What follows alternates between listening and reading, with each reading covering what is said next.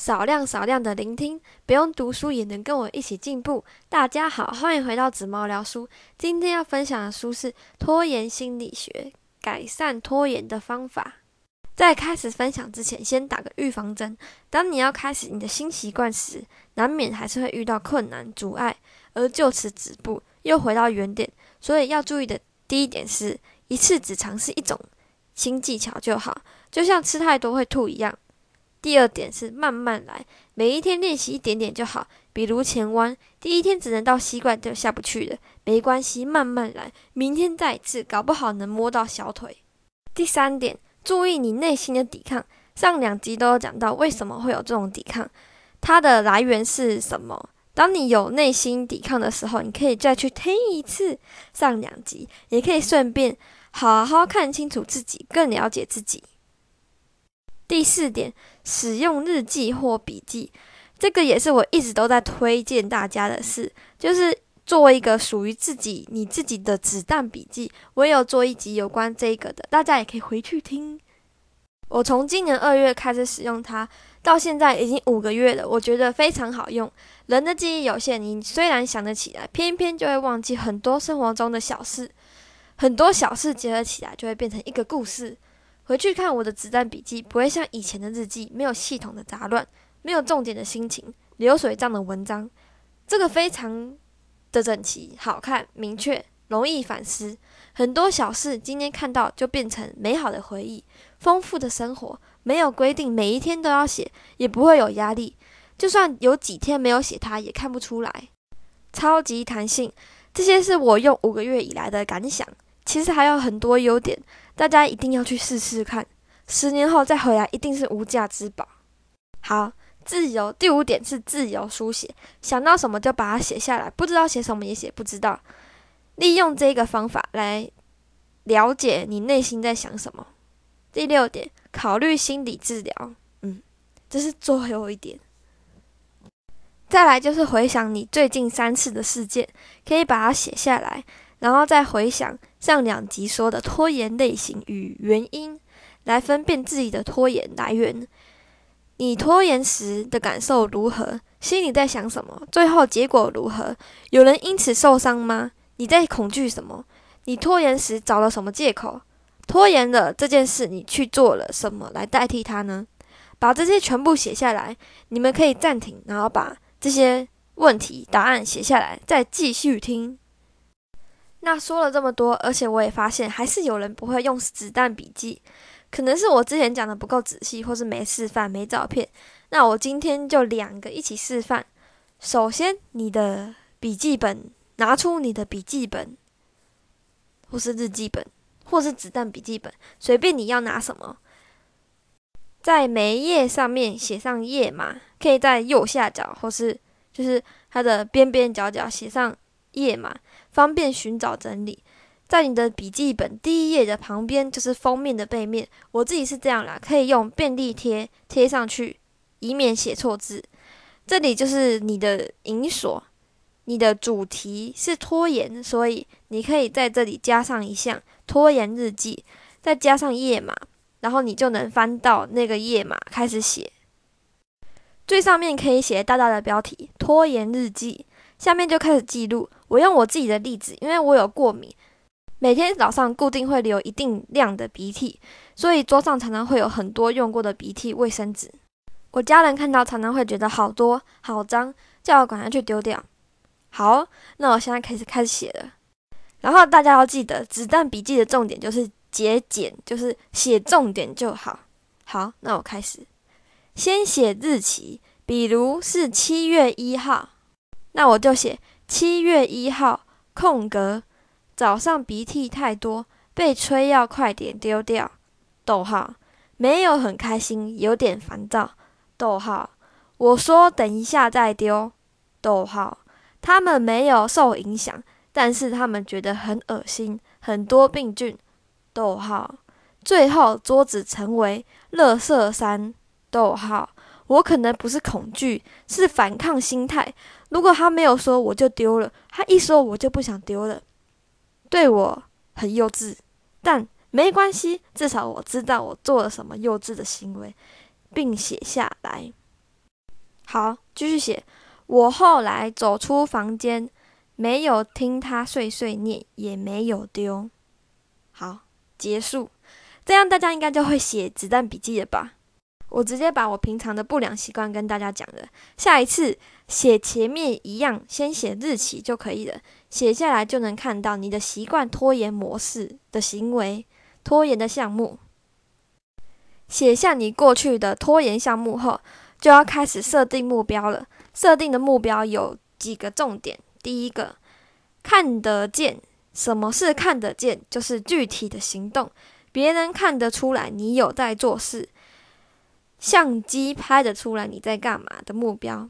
第二点，明确，不要说我要更充实的生活，而是要说我要先来整理书桌。每天早上八点起床，九点吃早餐，十二点吃午餐，六点吃晚餐。明确。好，第三点，细分成好多个小步骤，比如做一个多义测验，还有听力跟阅读。一开始可以分成一天做听力，一天订正，一天在做阅读，一天在订正，第五天休息。这样一来，你也不会忘记为什么你会写这个答案，也不会被题目吓到。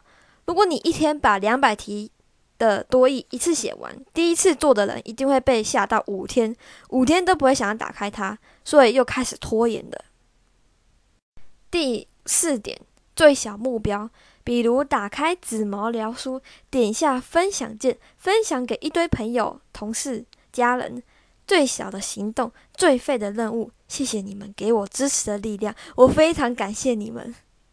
好，当你设定好目标后，就能开始一周实验。你们可以以下周一再开始，要记得哦，不要忘记。举我自己的例子，因为我已经在家一百四十四天了，每天都在破我自己的记录。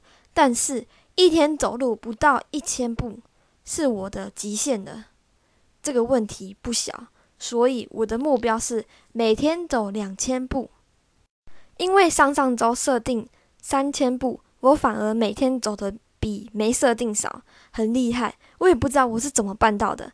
好，打开你的子弹笔记，在银锁上加上目标这一页，翻到目标的那一页。再翻到目标的那页，把目标化为小小步骤。所以，所以第一步，确认手表有电，以免还没开始就想放弃。第二点，每天吃完晚餐后放下手机，戴上耳机。第三步，播放紫毛聊书的 Podcast。第四步，开始在房间来回走动，打扰别人。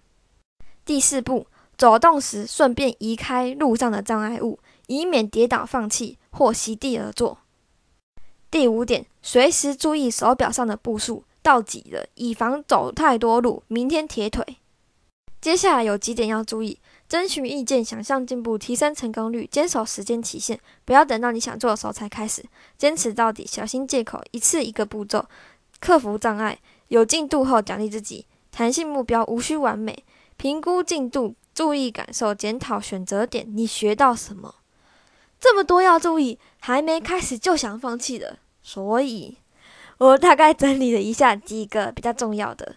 第一个，坚守期限或数量，我设定每天走两千步，到了两千就不要再走了，不要因为打铁趁热又再多走了一千步。如果因为这样，下次你可能又会觉得我应该再走到三千才能停，这样你会吓到，可能下周步数比五百还少。第二个，奖励自己，这能让你把习惯在大脑里视为一个美好的习惯，而不是犹豫不决的习惯，养成一个有好感的惯性。第三个，弹性目标，如果因为太久没有走这么多路而铁腿，没关系，你可以走一千九百九十九步上下，不多也不少。第四点，注意感受。这一步很重要，能更了解自己。你每走一步，你的心情如何？最后一步，心情又是如何？在第几步有股冲动，想要席地而坐，记录下来。从这里找出这个想席地而坐的这个想法从何而来？为什么有这种感觉呢？是累的吗？还是饿了？还是想到当初的三千步了？排除这些想法问题，下一次在做的时候会更顺利。目标定好了，接下来就是安排未计划。但是规划计划不就是没有活在当下吗？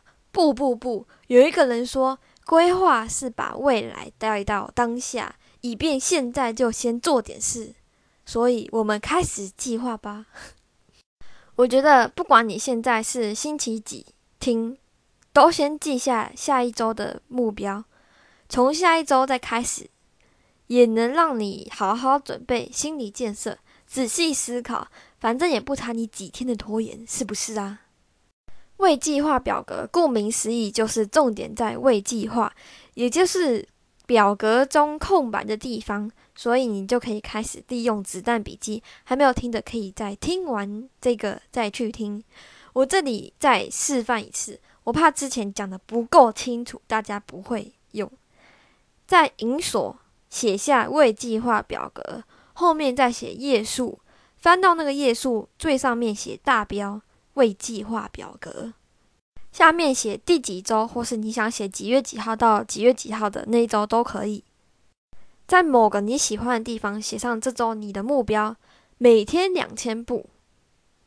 开始画表格，横的、平行的写星期几，直的、垂直的写时间，比如八点。到九点，九点到十点，八点到八点一格，九点一格都可以，看你的习惯。然后就可以把你每天固定会做的事，或是有约好的事填上去，把全部必要做的和约定好要做的事填好后，就看得到空白的地方，也就是未计划表格的重点。在这里不是要你在寻找任务填满它。而是清楚知道你一天大概有多少空档是留给自己的。接下来就是过你的生活了，但要注意，你的生活没有一定要照着未计划表格，因为这个表格是专门给你的目标，而不是你日常清单。所以在这里，只需要在你做每做完一次的目标项目后，把你做目标的时间区间。的表格格子涂满或是做记号，因此，如果我今天两千步是在我表格中原本计划好要看电影的时间做的，那我就直接在那个表格那个地方涂满或是做达成的记号。一周后再把你这个这周做到目标的时间加总起来写在最下面。这样一来，时间对你来讲是弹性的，不是压迫的，而你的重点也会放在。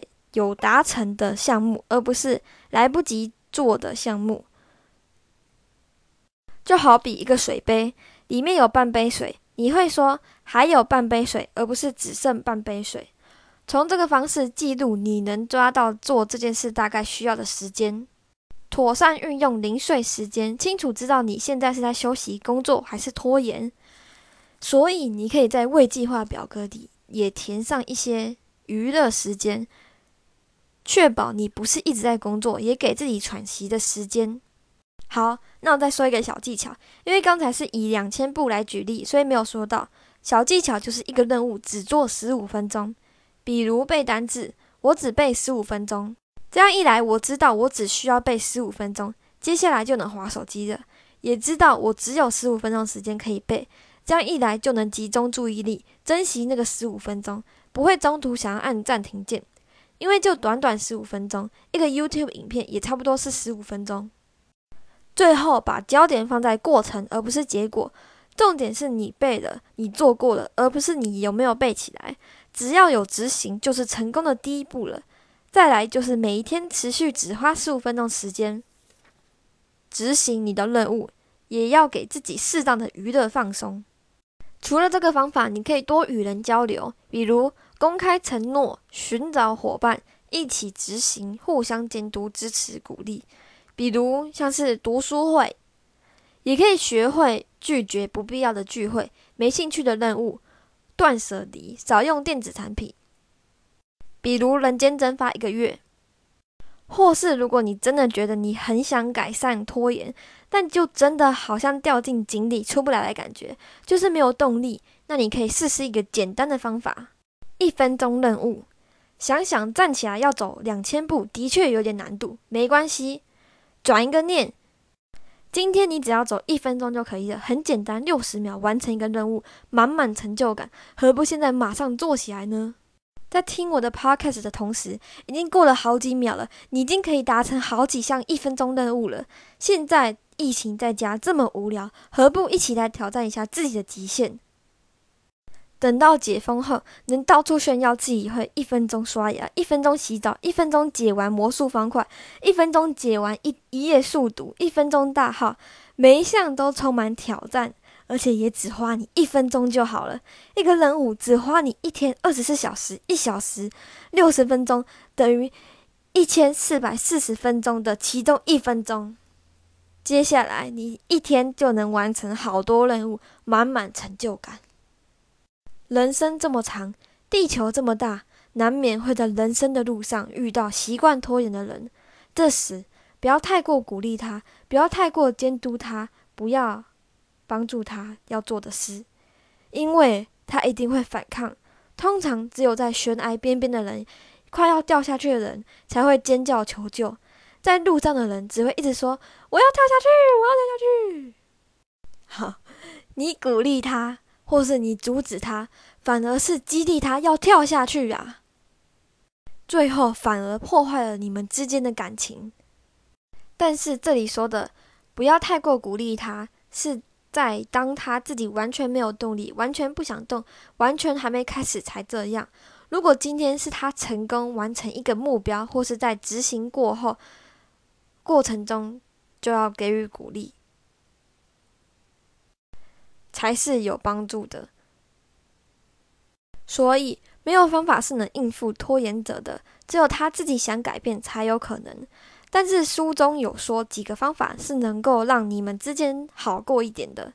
第一个，培养成长心态，因为大部分的拖延者都是用固定心态来看自己的才能、自我价值，他们觉得一个能力不能后天培养。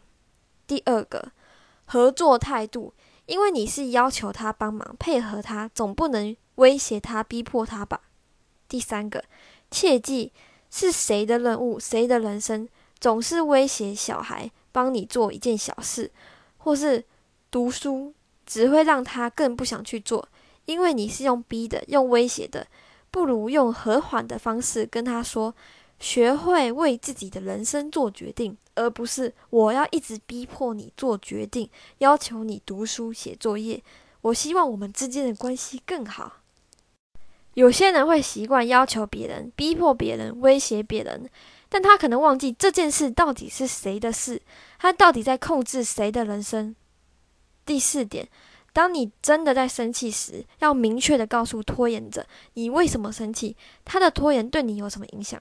因为他可能会不知道。第五点，为自己想想，自己是指你自己，还有拖延者都要。最后，我觉得适当的拖延是可以的，但是要学习平衡行动与拖延。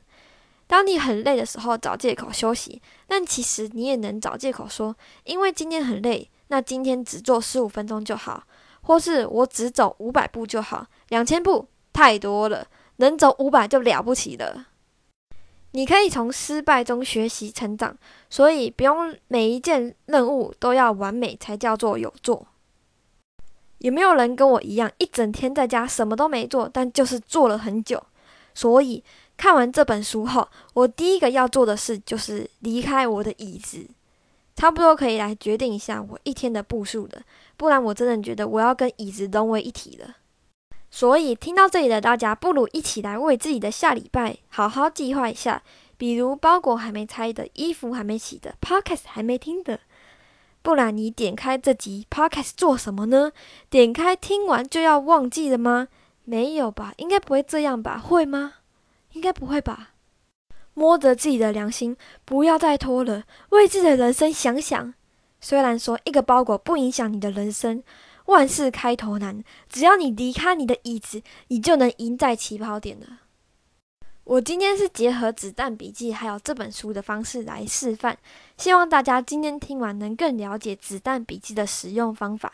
因为我觉得我上次讲的不够清楚，可能会有听没懂的感觉，所以这次我不用举的更多、更多、更多、更多的范例了。这本书蛮厚的，它书的内容呈现方式像是讲义一样，重点整理的感觉很明确的把每一个原因条列式的写下来。他把每一个原因分析的很明确，又但是又很大众，因为列出了很多方面的原因，每一个都像蜻蜓点水一样，但也不能说他写的不够多，只能说他写的刚刚好，了不起。我觉得作者应该有完美主义。这本书有点接近完美，太完美了，感觉得出来是花了很多时间写出来的，修改了很多次的作品。